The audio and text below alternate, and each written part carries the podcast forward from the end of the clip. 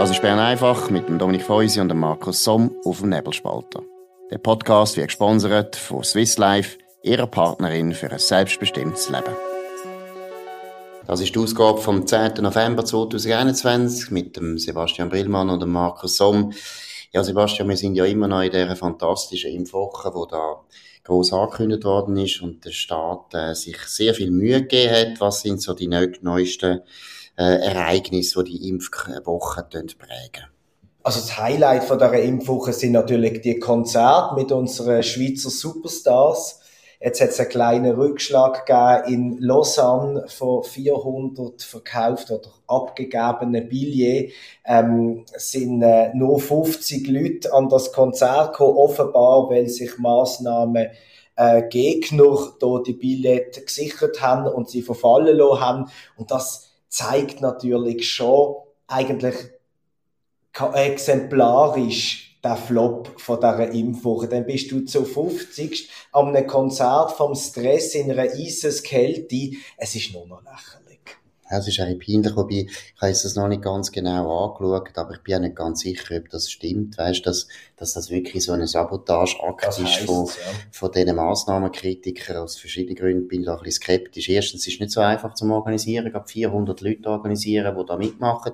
Zweitens müssen die ja ganz, ganz schnell sich gemeldet haben, oder? Das sind ja, soviel ich weiß, kann man sich einfach melden und dann first come, first served. Mhm. Und, und das heisst also, du musst 400 Leute sofort organisieren, die in der ersten Sekunde gerade anfangen, die Tickets zu bestellen.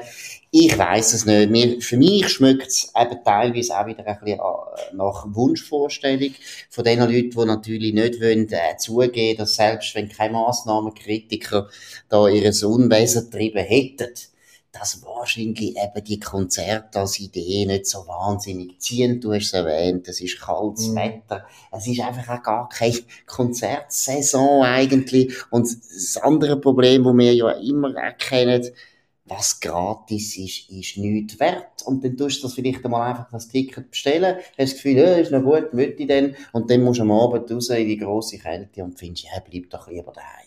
Ich glaube auch, und es ist ja nochmal deutlich kälter geworden, ähm, die Woche. Und wenn etwas, wie du sagst, gratis ist, spielt es überhaupt keine Rolle, wenn man dann doch daheim vor dem Fernsehen bleibt und es gemütlicher ist. Also, ich bin bei dir, das ist momentan äh, die offizielle Erklärung, ob die stimmt, keine Ahnung. Aber es zeigt für mich so schön, dass selbst wenn man etwas probiert, wo kreativ ist und mir das ja schon letzte Woche ähm, gesagt haben, dass was von Beamten kommt und sollte lustig und cool sein, geht meistens hinten raus und prompt ist es so passiert. Ja, und ich glaube, es ist eine grosse Enttäuschung natürlich für die Staatskünstler, oder? Das sind ja alles Leute, Stress haben wir schon mal erwähnt. Leute, die das Gefühl haben, sie sind schaurig kritisch und unglaublich dissidente Köpfe. Rebellen sind das. Und sie sind ja nichts anderes als Staatsangestellte jetzt, wo letztlich äh, zu Recht, meiner Meinung nach, jetzt auch als solche angeschaut werden. Und ein Beamter, der halt das Konzert bestreitet, ist nicht so interessant. Der Stress gehört jetzt auch zu den Beamten, wo tut dann seine, seine Musik da ein bisschen rumplären. Das ist nicht so interessant, sondern eben, Musik ist etwas gewesen, wo immer auch mit Rebellion zu tun hat, seit, äh, seit 1968. Und das ist so ein jämmerliches Schauspiel, wie sich da solche Künstler lassen, von der, von der Impfwoche, Impfwoche Wahnsinn spannen. Also ich muss sagen, in dem Sinn haben sie es auch verdient. Aber wenn wir jetzt noch ein bisschen zu der ernsteren Lage gehen, oder? Die Fallzahlen nehmen tatsächlich zu. Mhm. Das ist in dem Sinn auch nicht überraschend, weil du, wir haben es jetzt ein paar Mal gesagt, das Wetter ist kalt. Es ist immer so. Die Leute gehen in der, bleiben daheim oder sind in Innenräumen. Und das tut natürlich immer äh, die Infektion erleichtern. Von dem her nichts Überraschendes, aber es bleibt dabei, die Hospitalisierungen sind immer noch nicht so, dass man muss sagen, Heimatsterne, unser Land bricht zusammen. Absolut, oder? Und jetzt wird ja gewarnt, bis in drei Wochen äh, könnten wir ähm, Fallzahlen haben, die wir noch gar nicht haben. Wir reden jetzt zum ersten Mal von einer fünften Welle. Das ist auch interessant. Aber wenn man mal auf die Spitalkapazitäten schaut, wir haben eine Auslastung auf den Intensivstationen von knapp 76 Prozent. Das ist sehr tief von diesen 15 knapp Prozent äh, mit Corona-Patienten. Insgesamt 84 Prozent Auslastung, das ist im Rahmen, aber nur zweieinhalb Prozent äh, äh, belegt durch Corona-Patienten. Das ist einfach nicht viel. Und wenn man dann jetzt wieder Warnungen hört, eben, man muss jetzt aufpassen und dann kommt plötzlich 2G ins Spiel. Nein, nein, machen wir nicht. Du hast es heute äh, berechtigt gesagt, sobald man es ins Spiel bringt und ablehnt, dann, äh, dann ist es auf dem auf dem Tisch und in, in Deutschland redet der Trosten von 100.000 weiteren Toten und dann schaut man Zahlen an und denkt, hä, da kommt man eigentlich gar nicht ganz draus. Ja, aber es nimmt dann schon Wunder, wie lange jetzt die Behörden das noch können weitermachen oder wollen weitermachen, dass sie alle vier Wochen die Leute in Panik versetzen. Oder? Ich weiß nicht, ob, ich, meiner Meinung nach ist das eine unglaublich schlechte Leadership. Du kannst nicht deine Bevölkerung, die irgendwo dir sollte vertrauen, die ganze Zeit die Angst und Schrecken äh, versetzen. Das machen normalerweise Terroristen und nicht Beamte und Politiker. Also mich dunkt es eine ganz schlechte Politik. Und das Zweite, was ich auch noch muss sagen, ist halt mit dem Impfen. Ja, da gibt's schon auch schlechte Nachrichten, oder? Wir haben jetzt zum Beispiel Dänemark. Dänemark ist überall gelobt worden sehr hohe Impfquote, wenn es mir recht ist, 86 Prozent. Das ist unglaublich hoch. Dänen sind überall gelobt worden und Dänen haben ja dann auch Massnahmen praktisch alle aufgehoben. Und jetzt haben sie auch wieder steigende Fallzahlen und haben deswegen die Massnahmen wieder müssen einführen. Was heißt das? Das heißt, obwohl man eine Impfquote hat von 86 Prozent, das entspricht dem, was der Alain Berset jetzt anstrebt, ist man nicht gefeit davor, dass die Fallzahlen wieder aufgehen. Und das bedeutet ja auch, entweder müssen wir jetzt 150 Prozent der Bevölkerung impfen. Ich weiß nicht, wie das geht, aber ich nehme es jetzt langsam an, weil 86 Prozent lange jetzt auch nicht mehr. Wir müssen auf 150 Prozent, also jeder wird achtmal geimpft und nicht nur zweimal zum Beispiel. Ich weiß nicht, wie sie das machen wollen es zeigt doch immer mehr wieder das Coronavirus, das bleibt, die Fallzahlen werden immer wieder rauf und runter gehen. Das einzige Entscheidende ist, erstens, wenn man geimpft ist, und das ist ein Vorteil, ist die Chance klein, dass man, kleiner, dass man angesteckt wird, aber es ist nicht ausgeschlossen. Zweitens, der Verlauf der Krankheit ist nicht so schlimm. Drittens, der Tod ist sehr unwahrscheinlich. Deshalb ist Impfen ist absolut okay, ist richtig, aber die irrige Annahme, die birrenweiche Annahme, man bringe das Coronavirus so weg, ist falsch. Ja, 150% Impfquote und 1G und dann schauen wir mal weiter. Aber es ist, es ist natürlich äh, schwierig. Wir haben auch noch ein zweites Thema. Ähm, da geht es um häusliche Gewalt. Das hat der Tagesanzeiger heute in der ähm, Printausgabe äh, groß besprochen. Jede zweite Frau ist betroffen. Und äh, die interessantesten Erkenntnisse sind, dass es weniger um äh, Herkunft und ähm, Bildung geht, sondern mehr ums Einkommen. Jetzt muss ich sagen, also das hat eigentlich auch einen Zusammenhang für die Studie offenbar nicht. Äh, ich finde das wieder mal ein exemplarisches Beispiel, dass man die Probleme, die die Leute eigentlich wirklich interessieren, wer macht das ganz genau, aus, aus, aus wo leben die, wie leben die, das wird wieder ignoriert. Also vor allem, auf Deutsch gesagt, vor allem sind es Ausländer oder sind es nicht. Und dort muss man dann auch wieder betonen, was für Ausländer, also man könnte vielleicht auch viel besser davon reden, was für einen kulturellen Background haben die Leute, wo ihre Frauen schlagen, wo ihre Frauen misshandeln, wo ihre Frauen vergewaltigen. Und jede Statistik zeigt, und das ist Welt, nicht wahrscheinlich die Welt wie das im Westen einfach so, es sind bestimmte Kulturräume, wo die Leute, also die Männer, muss man sagen, die Männer eben vermehrt zu solchen Mitteln greifen. Warum?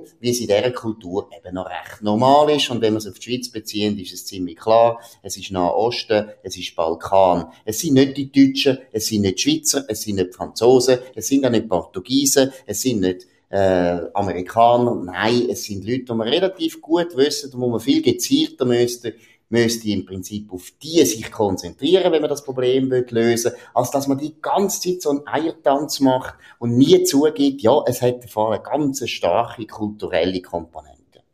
Völlig einverstanden und, und das wird ja eigentlich auch ad absurdum geführt, dass ein Deutscher, der hier lebt und, und schafft, sich nicht so ähm, schnell Wort vielleicht einbürgern. Wenn du aus dem Balkan oder aus dem Nahen Osten kommst, hast du natürlich verständlicherweise ein grösseres Interesse der Einbürger, so, dann fallst du aus dieser Statistik raus.